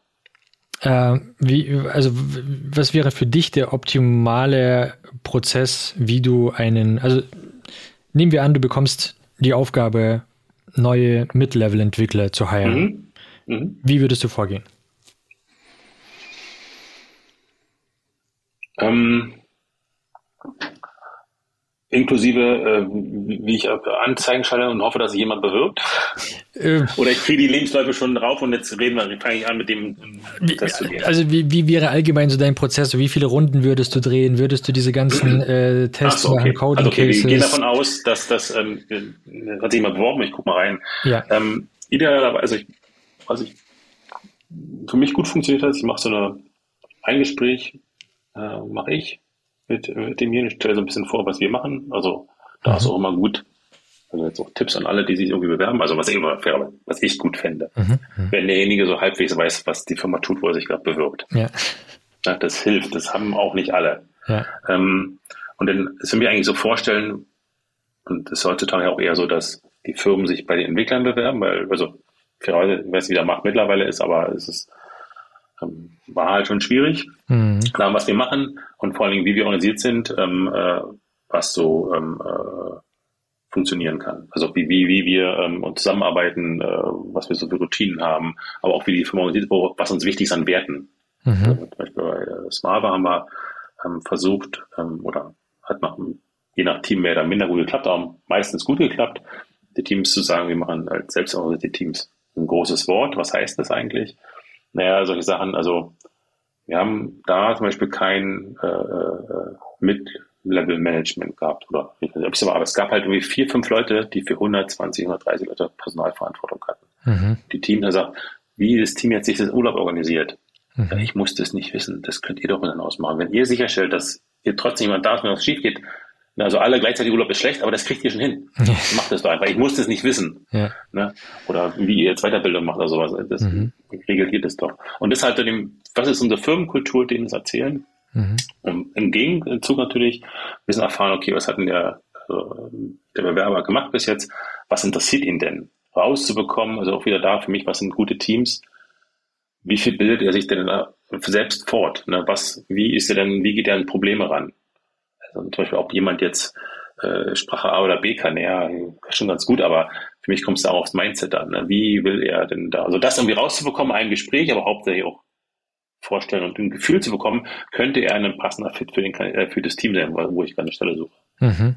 So, das ist ein Gespräch, was ich gerade erstmal, ja, ich habe weiß nicht, hunderte Gespräche gemacht, mhm. ähm, das irgendwie vorzustellen, dass jeder also ein Gefühl bekomme dafür, ähm, hat er das richtige Mindset, will er sich weiterbilden, ähm, will er dann packen. So. Gar nicht so viel technisch. Also was ich, jetzt gebe ich natürlich ein Geheimnis weg, ich kann, ich bilde mir ein, ich kann sofort ein Interview machen. Und wenn du mir erzählst, was du machst, mhm. ich hake bei drei Sachen nach, obwohl ich auch gar keine Ahnung habe. Ich weiß gar nicht, was du gemacht hast. Aber ich habe, glaube ich, ein gutes Gefühl dafür, ob du mir Bullshit erzählst oder nicht. Mhm, mh. Und ich kann mit einfach fragen, Themen merke sofort, ob du schwimmst. Okay. Na, ob das jetzt stimmt oder du belügst mich sehr gut. Das geht auch mal sehr gut. Natürlich, du kannst mich sehr gut belügen, sehr überzeugend belügen. Das kann ich nicht beurteilen. Aber zumindest bin ich gut in der Lage zu sagen, ähm, der erzählt jetzt keinen Bullshit und darauf kommt es halt an. Sind das technische Fragen? Kann sein, ja, aber muss nicht sein. Also kann auch über andere Sachen gehen. Ne? Was, was, äh, wie arbeitest du am liebsten oder so? Mhm, mhm. Welche Umgebung brauchst du? Ähm, äh, oder wie hast du gearbeitet? Wie hattest du da? Und da kann man auch, kann man Stunden, stundenlang drüber unterhalten. Da gibt es ja mal Pros und Cons und ich habe auch im Zweifel zu allen eine Meinung und dann können wir uns, da reiben wir uns auch weiter ein bisschen, mhm. aber ist auch nicht schlimm und zu gucken, kann derjenige mit Reibung umgehen? Und ich sage, nee, das ist mhm. aber komisch, verstehe ich nicht. Mhm. Und dann mal gucken, ne, wie reagiert okay. der und dann natürlich immer freundlich bleiben und dann gucken, wie, wie kommen wir da zusammen. Mhm. Genau, und wenn das halt gut aussieht, dann kommt dann eine zweite Runde mit dem Team. Ist, ist für dich, sorry, noch ganz kurz zum ersten Gespräch, ist mhm. für dich so ein ähm, kultureller Check auch ähm, irgendwie ausschlaggebend, dass du vielleicht nachhakst, so welche Blogs liest der, welche Bücher, was für Podcasts, also weißt du, so einen kulturellen mein, Check? Mein, mein, meine Lieblingsfrage immer in jedem Podcast, du, ich will auch was lernen. Mhm. Was kannst du mir denn empfehlen an Podcast, Bücher, mhm. Tutorial, was auch immer, was, was du heute gemacht hast? Was kannst du mir empfehlen? Ich habe das frage jeden Bewerber, okay. um halt einfach tatsächlich was mitzunehmen. Und dann manchmal kommen gute Antworten, manchmal kommen Sachen, die ich kenne. Also, ja. Okay. Okay. Auf jeden Fall. Okay, interessant. Mhm. Gut. Genau. Und dann die zweite Runde ist dann tatsächlich gar nicht mehr zwingendermaßen mit mir, sondern da sage ich, okay, dem Team. Und dann kann sich dann da wieder auch jetzt im Sinne, als gerade der letzten Erfahrung, als ich es selbst gemacht habe, noch, haben wir schon, also passt der ins Team rein, weil das Team tut also viel, also gerade im IT-Bereich logisch, also viel codet. Wäre schon gut, wenn wir uns Code zusammen angucken. Und da geht es denn darum, also da gab es verschiedene Varianten. Da würde ich sagen, das kann das Team entscheiden, wie es machen wollen. Die machen es komplett ohne Code, was auch fein ist, wenn sie sagen, sie können es irgendwie auch dadurch fragen. Ich habe mit dem Infrastrukturteam viel gearbeitet, die fragen immer, was machst du, äh, wie kannst du den Kubernetes Cluster ähm, äh, äh, zum Stillstand bringen? Mhm. Sondern den viel I.O. erzeugst, ne? Mhm. Das kann, das kann mich nicht ordentlich abpuffern. So. Und jetzt kann man, wie kommt der Kandidat, okay, was, was hat er für, natürlich sehr spezifische Fragen schon, ob das jetzt gut war für den Bewerber, kann ich nicht mhm. beurteilen, auch da wiederum, überlassen es dem Team selbst, ihre Kollegen zu äh, fragen. Und als ich selbst gemacht habe, haben wir häufig gemacht, naja, komm, eine Aufgabe, eine relativ einfache Aufgabe zu, zu coden, also wirklich nicht schwer. Und dann lass uns dann da zusammen hinsetzen und diskutieren. Und wer hat auch Sachen nicht gefragt, ist auch alles völlig in Ordnung. Und vielleicht war es eine völlig falsche Lösung, ist aber auch egal. Es geht um den Prozess zusammen, mit Code zusammensitzen und überlegen, okay, wie funktioniert das? Kannst du es gut erklären? Lass uns mal darüber diskutieren, was kann man anders machen? Und da auch ihm voll sagen, du, es geht jetzt wirklich darum, es geht gar nicht so um den Code und ob es die beste optimale Code ist. Es ist egal. Mhm. Es geht darum zu verstehen, wie denkst du, wie gehst du an Probleme ran, wie kommst du damit, dass wir darüber diskutieren, über dein eigenes Ego hinweg Ne? Und das sage ich ihm vorher auch, dass es so ist. Okay. Und dann unterhalten wir uns drüber. Okay. Also Live-Coding zusammen. Nee, es muss nicht, nee, muss gar nicht Live-Coding sein. Das mhm. kann er auch zu Hause machen. Und mhm. wir unterhalten über die Lösung nur noch. Also weil, ich verstehe okay. auch, wenn du im Interview bist, da bist du schon nervös und dann guckst du, kannst du jetzt Google verwenden, weil jeder benutzt Google oder ChatGPT, was auch immer. Ne? Das ist halt auch mal Teil Stressfaktor. Ähm, das will, nee, es soll ja entspannt sein. Das ist ja nicht normale Situation. Also von daher ist auch total fair, wenn man es, da kommt jetzt nicht so schon hin. Das ist auch keine schwere Aufgabe. Ähm, und dann unterhalten wir uns über die Lösung, also wirklich ne, darüber diskutieren und dann darüber eine Meinung bilden.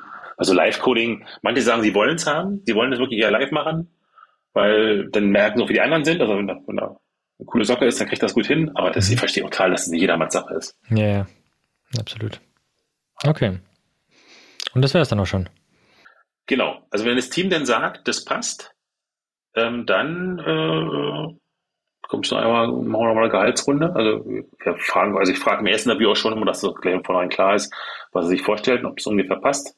Weil sonst verschwenden wir für alle Beteiligten Zeit. Naja.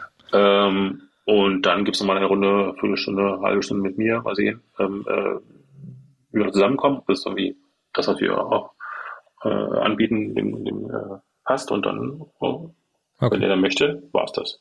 Gibt es irgendeine so demokratische Entscheidung danach noch mit dem Team, ob das passt oder nicht? Was, äh, oder, ja, das, also wenn das Team sagt, Dem, äh, braucht es eine demokratische Entscheidung, dass äh, die Hälfte oder keine Ahnung, äh, drei Viertel einverstanden sind? Oder was ist, wenn jetzt einer vom Team alle sagen, okay, passt, passt für mich, und der eine sagt, nee, ist ein Arschloch, dann wie ähm, würdest du dann damit umgehen? Ähm, wenn einer sagt, nein, es ist nein, das muss für alle passen. Okay, muss für alle das passen. kann nicht sein, genau, es kann nicht sein, dass also einer dann total grummelig ist oder sagt, er ist Mist oder so. Also entweder mhm. trägt die Entscheider mit, der sagt, hm, mag ich nicht so, aber wenn alle sagen, es passt, dann ist es auch okay für mich. Okay. Aber wenn der sagt, wenn er sich mit Händen und Füßen wehrt, dann, dann passt es nicht ins Team rein, dann ist so das Klima kaputt. Also, gerade wenn er so emotional stark wäre, hat er wirklich, wirklich Bedenken. Ja, okay. Also ist an mir, ist an meiner Erfahrung aber auch nie vorgekommen. Kann ich mir um also ehrlich halt, nicht vorstellen, aber war jetzt bloß. Das Team ist halt so harmonisch, ähm, das wird, äh, also, also in dem Bezug ist es, das glaube ich, das. Also ich habe es nie erlebt. Kann, kann sein, aber auch das würde ich dann nicht machen. Ja, okay. Wenn sich wirklich so wehrt, dann geht es nicht. Ja, jetzt, jetzt aber zu Pod Pod Go Go. Ähm, ja. Du hast dich ins Indie-Hacking gewagt. Also ist es schon Indie-Hacking? Ja, wahrscheinlich schon. Aber ähm, ja, es ist halt eine offensichtliche Lösung, die also es gibt halt ein paar Sachen an, an Podcasts, die mich schon immer gestört haben. Zum Beispiel, dass ich Sachen nicht finden kann. Mhm. Ähm, und das habe ich jetzt gesagt, wenn meine Kinder in der Schule sind, habe ich halt Zeit, was zu tun. Mhm. Und dann ich das bin ich das mal angegangen. Es gibt nichts cool. Gutes, außer man tut es. so ist das, absolut cool. Ja. Äh, du hörst du selber gerne Podcast? Ich höre Podcast seit, und ich habe letztens durch Zufall meinen, meinen alten Original iPod gefunden. Wow. Ja. Geil. Seit 2002 oder so. Mhm, Hammer. Die sind bestimmt mittlerweile auch ein kleines Vermögen wert. Nee, ich, ich habe tatsächlich vorhin mal durch Zufall auf, auf Ebay geguckt. Ne, die kriegst neue schon für 400, 500 Euro. Ja, okay. Oder Dollar. Also es geht. Also Originalpreis, aber der ist ein bisschen alles gut. Ja, aber ja, also ich höre schon relativ lange Podcasts und mhm. ähm, habe auch viel zu viele Podcasts an meiner Playlist, als er sie alle hören könnte. ähm, genau, und das äh, ein Problem zu lösen ist halt die Suche. Ich habe mhm. oft einmal, ich habe was gehört und dann denke ich mir, ja, fuck, wo waren das jetzt von meinem mhm. Podcast, die ich höre? Welche Folge waren das? Kein, keine Chance wiederzufinden. Mhm. Jetzt schon. Und es gibt, ja, Cool, aus äh, ganz kurz aus gegebenem Anlass, weil ich es vor kurzem auch in die Community rumgefragt habe. Ich habe vor kurzem erfahren, dass viele Leute ihre Podcasts auf ähm, x-facher Geschwindigkeit hören. Äh, auf welche Geschwindigkeit hörst du denn den Podcast? 1,4. Okay, stark. Und ähm, kannst du ein paar deutschsprachige Podcasts empfehlen? Was, was, was hörst du so deutschsprachig? Deutschsprachig, naja, lass mich mal kurz in meine Liste reingucken. Was höre ich? Ähm, Wenn du überhaupt deutschsprachig hörst. Ja, doch, doch, doch. Also ähm, jetzt so ein bisschen äh, ähm, so Investmentsachen höre ich so jetzt alles auf Aktien. Mhm. Ähm, OMR, ohne Aktien wird es schwer. Ähm, ich glaube, jetzt sind noch ein paar neue hinzugekommen, weil ich die jetzt entdeckt habe, ich mich sehr mhm. mit dem Thema beschäftigt habe, mhm. noch ein paar neue hinzubekommen. Aber das sind so die, glaube ich, Doppelgänger. Ähm, mhm. Die höre ich sehr gerne. Und äh, Crypto Nerd Show, finde ich auch ganz gut. Mhm. als ich mich letztes Jahr, als ich damals meine Pause hatte zwischen Politär und Smava, habe ich mich noch ein bisschen mit Krypto beschäftigt, weil damals auch, glaube ich, schon der Hype war. Mhm. Da bin ich auch so ein paar ähm, Sachen gekommen. Aber es gibt auch so ähm, Führung auf den Punkt, also ein paar Führungspodcasts habe ich auch relativ viel gehört, ähm, mhm. äh, zu gucken, was, was kann man Interaktion, wie, wie wie macht man Kündigungen, äh, wie geht man mit Konflikten im Teams um so und da, also mhm. seit 20 Jahren höre ich da Podcasts, genau. Mhm. Okay, cool. So, jetzt aber wirklich, jetzt aber Podpod Go Go. Äh, ähm, es ist eine Suchmaschine für Podcasts, bei der man den Content durchsuchen kann. Mhm. Und da hast du dir Chat GPT Whisper zu Nee, also dieses OpenAI Whisper, das äh, ist ja seit Whisper, Herbst letzten Jahres ähm, äh, frei verfügbar. Und mhm. Das kann man sich nehmen. Jetzt kann ich den Zufall auf Python und ähm, ja, das kann man, das ist relativ gut. Kann man nutzen, muss noch ein bisschen Post-Processing noch drauf machen, weil auch da, sagt man auch, ChatGPT halluziniert ein bisschen. Mhm. Auch OpenAI Whisper halluziniert ein bisschen. Muss man noch ein bisschen gucken, was sind so Sachen, die da eigentlich gar nicht reingehören, muss man so rausfiltern, aber an sich äh, schon ganz gut. Cool, ja. Ich finde es mega. Ich finde es A vom UX sehr, sehr cool, weil es ist bisher mindestens. Mich, mir als Backend-Entwickler sowas zu sagen, ist Ja, aber es ist, also zumindest vielleicht sind noch nicht so viele Features da. Auf jeden Fall wirkt es absolut nicht überladen, sondern man findet ja. alles. Ja. Ähm, ja, und die Idee finde ich natürlich auch mega, dass man Podcast auch nach, nach ähm, Content durchsuchen kann. Das ist tatsächlich sehr, sehr schwer, vor allem wenn ich jetzt zum Beispiel nur auf nur Audio-Podcasts mache. Auf YouTube kannst du ja zumindest noch Zeitstempel setzen, was mhm. schon sehr viel hilft, aber dieses Problem ist bei Spotify und bei allen anderen Audioplattformen überhaupt nicht gelöst. aber doch, du kannst doch äh, Kapitelmarken setzen in MP3-Files. Und manche Player äh, machen das. Wieder was gelernt. Okay, kann ja. ich das bei Spotify auch machen? Also, du, ich, Spotify ich, benutze Spotify für Podcast nicht äh, aus Gründen und ich weiß nicht, keine Ahnung, wie sie unterstützen. Ich glaube, Aber es, bei, macht das Apple Podcast oder Spotify? Also ich glaube nicht, dass die ja. damit überhaupt irgendwie umgehen. Da können wir noch, noch mal drüber reden, aber ja, okay. das, das, das geht. Also mein Player äh, macht es und da kann man ein Kapitel machen. Okay, sehr interessant. Okay, in, in Zukunft werdet ihr DevEnv Podcast nur noch mit Kapiteln bekommen. Nein, ja, wahrscheinlich gut. nicht. Vielleicht, vielleicht wird es auch noch dauern. Wer weiß. Okay, ähm, ja, das ist natürlich auch ein großes Problem. Also nach Content durchsuchen äh, finde ich sehr, sehr eine sehr coole Idee. Eine Sache habe ich nicht ganz verstanden. Ähm, wie kann ich den komplett durchsuchbar machen? Aktuell ist, wenn ich so auf die Podcasts gehe, sind da immer nur Schnipsel. Ich kann die aber ja, nicht komplett ja. durchsuchbar machen. Ja, doch, du, also wir sind schon, also was ich im Augenblick mache, ist, ich transkribiere die Folge nach der mhm. Neuigkeit, also die neuen Folgen zuerst und dann geht es auch weiter zurück in die Vergangenheit. Mhm. Manche Podcasts habe ich durchtranskribiert.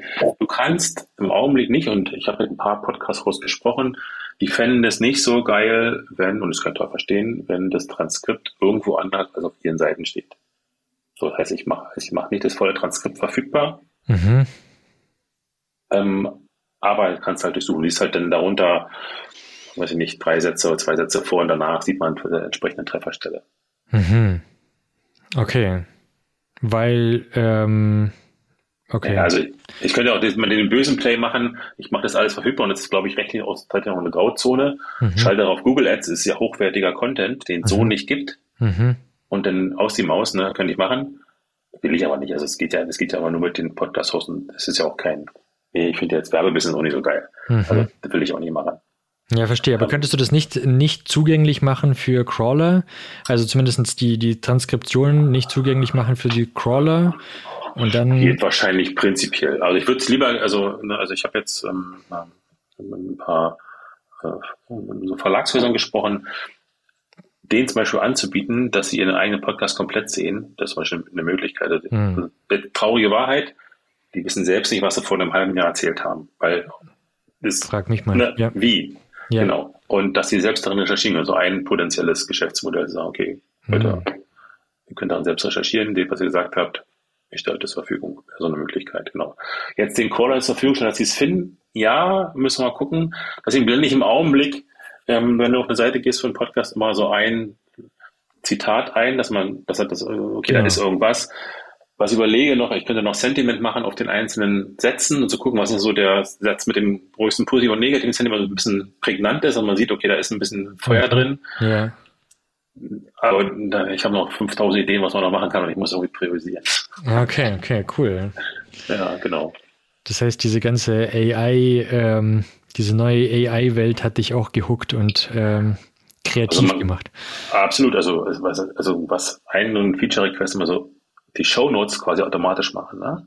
Mhm. Geht prinzipiell, aber es geht halt wirklich gut nur mit englischen Texten. Deutsche Zusammenfassung, ja, ist ein bisschen holprig. Und dann, ja, wenn ich dann nochmal nachbearbeiten muss, also das auch, kann man als Service anbieten, ne? Das ist auch mhm. ganz schön. Oder zum Beispiel, also auch für mich als Hörer, ich habe meine 40 Podcast. Ja, welchen höre ich denn jetzt? Verdammte Hacke. Ist ja gar nicht einfach ich weiß ja gar nicht, worüber die jetzt, und du bindest dir immer eine Stunde oder so ans Bein. Mhm. Was okay ist, Hausarbeit höre ich immer Podcast, alles keine Frage, aber trotzdem mhm. gibt es ja viel mehr, und ich habe jetzt auch noch mehr entdeckt, die ich eigentlich hören wollen würde, aber welche sind jetzt wirklich wert? Mhm. Also zum Beispiel OMR, das ist nämlich auch nicht jede Folge. Aber jetzt muss ich reingehen, gucken, wer ist denn da, dann raufklicken, die Shownotes durchlesen, entscheiden. Oh, oh, Finde ich ja nicht so toll. Mhm, mhm. Ja, interessant. Interessant. Und das Interessante finde ich dann, jetzt kommt wieder so ein bisschen Imposter-Syndrom. Mhm. Das gibt es bis jetzt noch nicht. Das finde ich das Faszinierende. Naja, es gibt ganz viele, es gibt zurzeit sehr, sehr viele kleine Helferlein um das Podcast-Wesen herum, weil das boomt ja, ich dachte ja schon vor zwei Jahren, dass es boomt, aber jetzt boomt es noch mehr und ich denke, wir haben noch nicht mal das Peak erreicht, mhm. in, in, in, meinen Augen. Ähm, es gibt halt sehr, sehr viele so Services, die dir anbieten, ähm, aus deinem Audio-Podcast jetzt irgendein, äh, wie heißen die, Audio- Captions zu machen, damit du sie mhm. teilen kannst auf visuellen ähm, mhm. Social Medias. Äh, ja, jetzt Riverside bietet ja auch Transkription an, wobei, wie gesagt, das muss ich ganz ehrlich sagen, funktioniert so semi. Ähm, ja, es, es poppt sehr viel auf, aber ja, tatsächlich so eine Suchmaschine habe ich, kenne ich nicht, ne?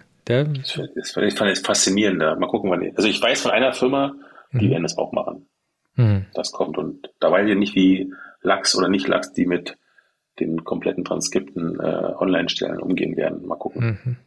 Nee, also ich finde ich finde die Idee mega. Ich habe es auch gestern, glaube ich, getwittert und also ich finde es gesehen. Sehr, sehr cool. Ähm, also für mich persönlich so, weil ich muss ehrlich sagen, es gibt viele Podcasts, also gerade die Amis machen das ja sehr gerne, dass die Podcasts über Stunden hinweg aufzeichnen. Ähm, mhm. Und äh, da ist halt nicht nur interessantes Zeug dabei. Mhm. Ich mag zwar auch diesen Trend, nicht oder wenig zu editieren. Ich editiere ja auch sehr wenig an meinen Podcasts, aber trotzdem höre ich sie mir davor nochmal komplett durch und schneide die mhm. interessanten mhm. Stellen und versuche da irgendwie so die Kapitel nochmal zu unterteilen. Aber ja, also es hat seinen Charme, das komplett so raw zu lassen, aber auf der anderen Seite ist dann da halt auch viel äh, Luft, sage ich mal, die man sich ja. sparen könnte. Ja, cool, cool. Bin, bin gespannt, wohin das Ganze. Du hast das, wann hast du damit angefangen? Die erste Idee hatte ich im Dezember gehabt. Genau. Und dann habe ich jetzt im Februar, März deutlich mehr dran gemacht. Im Januar noch ein bisschen nebenbei. Krass. Hast du schon irgendeinen Plan, wohin die Reise damit geht? Ja, naja, es geht doch mal ein bisschen zum, äh, zu, für mich zu entscheiden, äh, wie schnell soll das wachsen und mhm. kann es mich finanzieren. Mhm. Das wird nicht so schnell funktionieren. Ich muss mir noch einen anderen Job suchen. Mhm. Das mache ich gerade. Okay. das heißt, es bleibt erstmal Hobby. Side Business. Side Business, ja. Okay. Ja, ja, genau. okay. Okay, ja, cool. Ich äh, drück die Daumen. Ich bin sehr, sehr gespannt. Äh, ich finde die Idee mega. Es gibt, also ich finde, es gibt sehr, sehr viele Spielereien aktuell mit dem ganzen AI, die in der Welt so äh, umherschwirren. Absolut. Also da ist die Hölle los. Aber ich habe noch nicht so viele super ähm, äh, nützliche Use Cases gesehen. Das ist das gleiche wie mit Web 3. Bei Web 3 finde ich auch äh, sehr spannend dieses Thema, aber mhm. es gibt nicht so viele nützliche Use Cases. Also es gibt schon genügend, aber dass sie da tatsächlich eingesetzt werden, sehe ich noch nicht so. Mhm. Ähm, wobei auch das kommt. Das kriege ich immer wieder durch äh, meine Gäste raus, dass Web 3 nach wie vor lebt, auch wenn alle so mhm. tun, als wäre es tot. Äh, ist es nicht. Ähm, ja, und von, also diese Suchmaschine ist eins von diesen sehr, sehr coolen Use Cases. Das zweite, was ich noch sehr, sehr cool fand, ist diese, diese Bedtime Stories. Das finde ich auch sehr cool. Das dir quasi für deine Kinder ähm, kannst du dir mit den Namen der äh, Kids ah. oder der, der, du kannst da die Charaktere quasi denen einen Namen geben und er schreibt dir jede Nacht eine neue Bedtime ah, cool. Story. Das, das ist eigentlich eine ganz, eine ganz coole ja. Geschichte auch. Ja. ja. Ansonsten sehe ich aktuell nicht so viel. Tut mir leid, falls ich jemanden vergessen habe, aber fällt mir jetzt gerade nicht so ein. Jetzt hängst du gerade. Äh, videomäßig? Ja, und habe noch nicht gehört. Ah, okay. Oh Gott, jetzt fängt das schon wieder an mit Riverside. Ähm, ja, ich meinte, tut mir leid, falls ich jemanden vergessen habe. Ähm, das sind auf jeden Fall nur die zwei Use Cases, die ich aktuell so sehe, eben äh, Podcast durchsuchen, Podcast-Suchmaschine und diese Bedtime Stories, die ich sehr, sehr cool finde aktuell. Ja, cool. Ja, viel Erfolg äh, damit. Ich bin soweit durch eigentlich mit meinen Fragen. Ich habe zum Schluss immer noch ein paar Blitzfragen. Ich weiß. Ah. Ich habe da ein bisschen vorgehört. Ich weiß ja nicht, glaub, was du mit anderen machst. Der Erste, der zum Schluss durchgehört hat. Sehr gut. Ähm,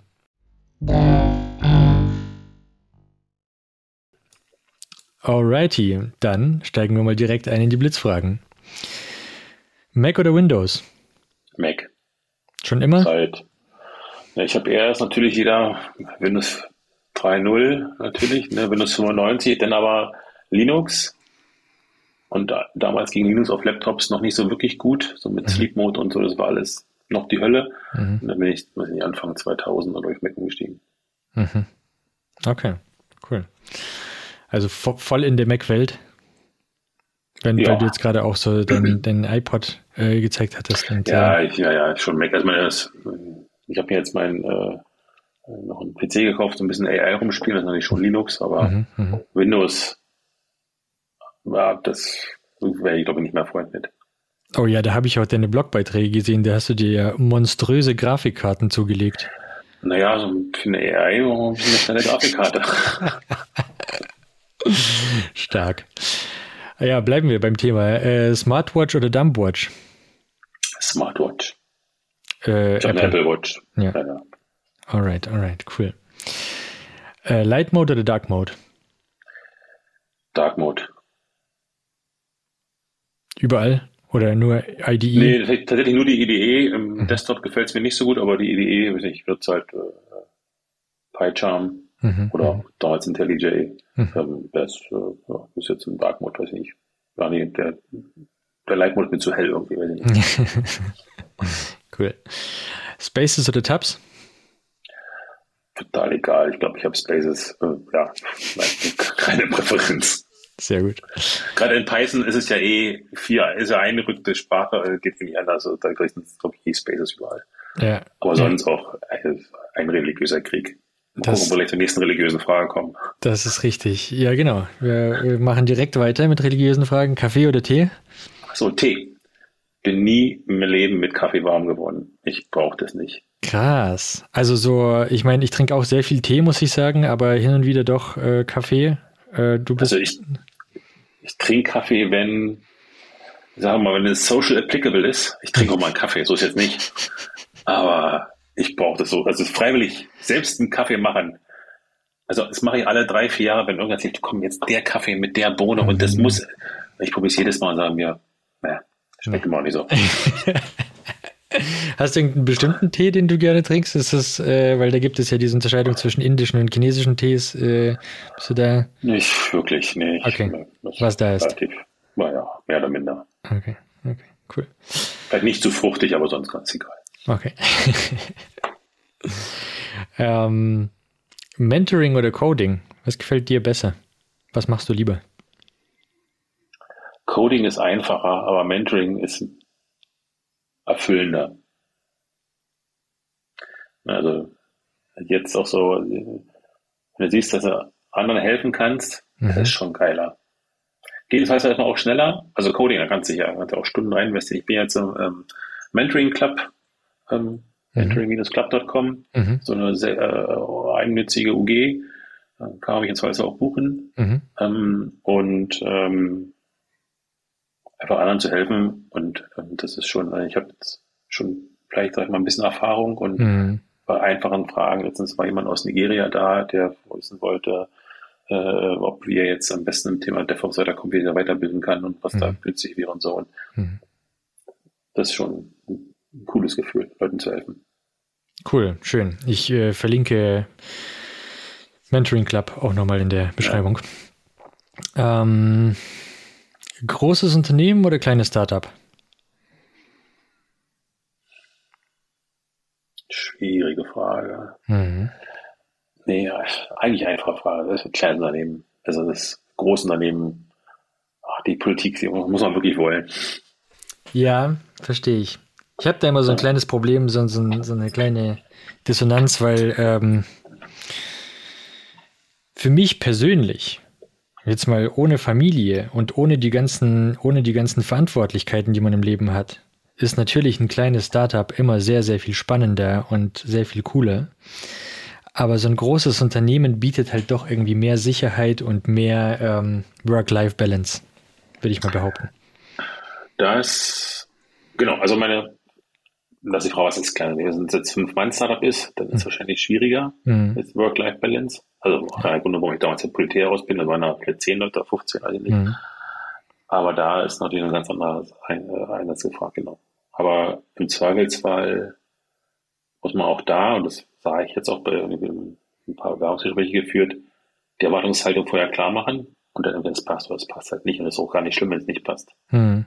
Sag so, hab Familie, das ist mir wichtig. Und das passt zu mir und nicht zu ihnen oder halt auch nicht, dann ist es halt so. Alles ja. gut. Da sagst du ein wahres Wort. Das ist ja. nicht schlimm. Ja. Wiederum, wir sind in einer luxuriösen Situation, wir können uns das im Zweifelsfall aussuchen. Suchen wir vielleicht einen Tag länger oder zwei, ja, aber ja, wissen, was das man stimmt. hat. Krass, ja, ich sehe schon, du bist dir deine Position sehr bewusst. Das ist sehr, sehr cool, sehr äh, erstrebenswert. Ähm, Desktop oder Laptop? Laptop. Schon lange, lange, lange. Mhm. Ich weiß gar nicht, wann ich letztes Mal einen Desktop hatte. Kann mich nicht erinnern. Jetzt halt wieder für AI. Der steht aber im Keller. Okay. da ist noch kühler. ja, bei der Grafikkarte vielleicht ganz ja. sinnvoll. Ja. Andererseits könntest du damit bestimmt das Wohnzimmer heizen. Das ist ein fairer Punkt. ich habe auch Solarenergie, von daher auch meine eigene. Noch besser. Sehr ja, cool. Stark. Ähm, Homeoffice oder On-Site?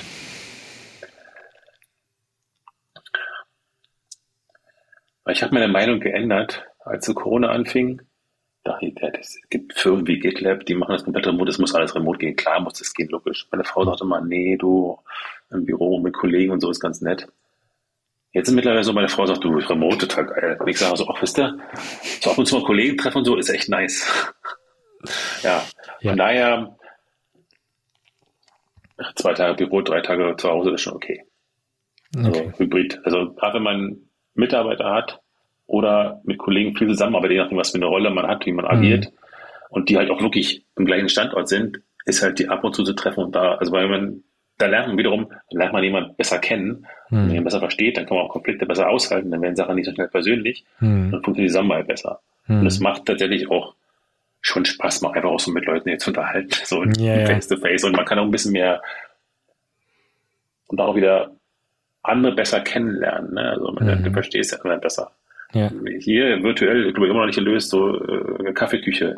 Ja. Du quatschst einfach über privaten Dinge und du verstehst dich besser, bessere Zusammenarbeit, bessere Ergebnisse. Ja. ja. Von daher mixt. Je nachdem, was man macht. Wenn meine mhm. Kollegen aller Welt sitzen, dann muss ich auch nicht mein lokales Büro hier gehen, ist egal. Hm. Also Aber wie immer, it, it depends. Sehr gut. okay, cool. Und last but not least, Java oder Python? Python. Jetzt Krass. ja.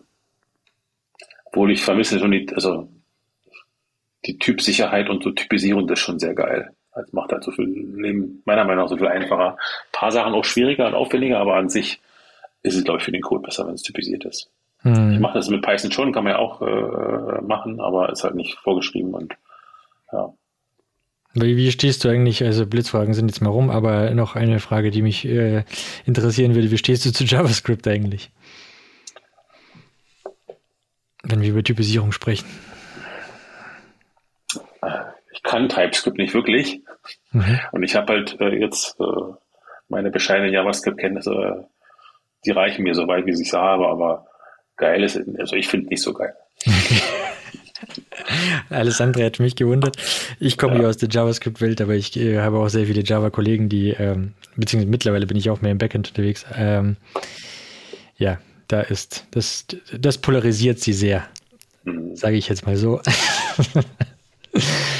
cool.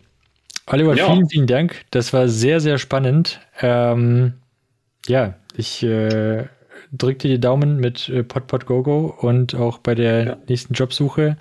Und ich äh, hoffe, wir treffen uns mal wieder. Ja, cool. Schön, dass ich da sein durfte. Hat echt viel Spaß gemacht. Äh, ja, vielen Dank.